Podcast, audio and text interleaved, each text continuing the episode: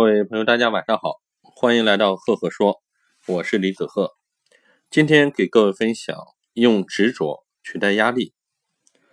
有一位大学老师结婚三年，妻子因为患风湿类关节炎，成了卧床不起的病人。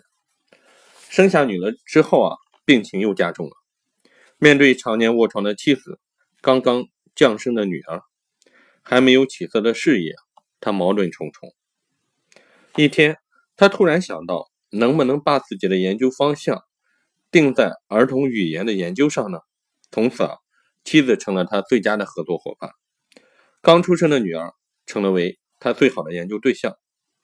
家里处处都是小纸片和铅笔头，女儿一发音，他们立刻做最原始的记载，同时每周一次用录音录下文字难以描述的这种声音。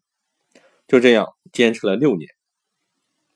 到女儿上学的时候，他和妻子掌握了从儿童到出生到六岁半之间几百万字的语言发展原始材料，而国外此项记录啊，最长只是到了三岁。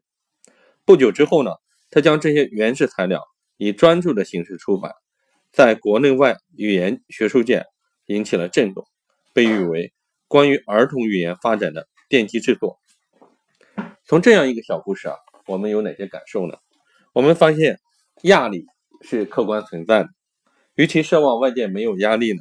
不如改变自己对压力的态度，在压力面前，人应该既有充满耐性，具备一定的刚度，同时呢，要学会灵活，具有一定的柔性。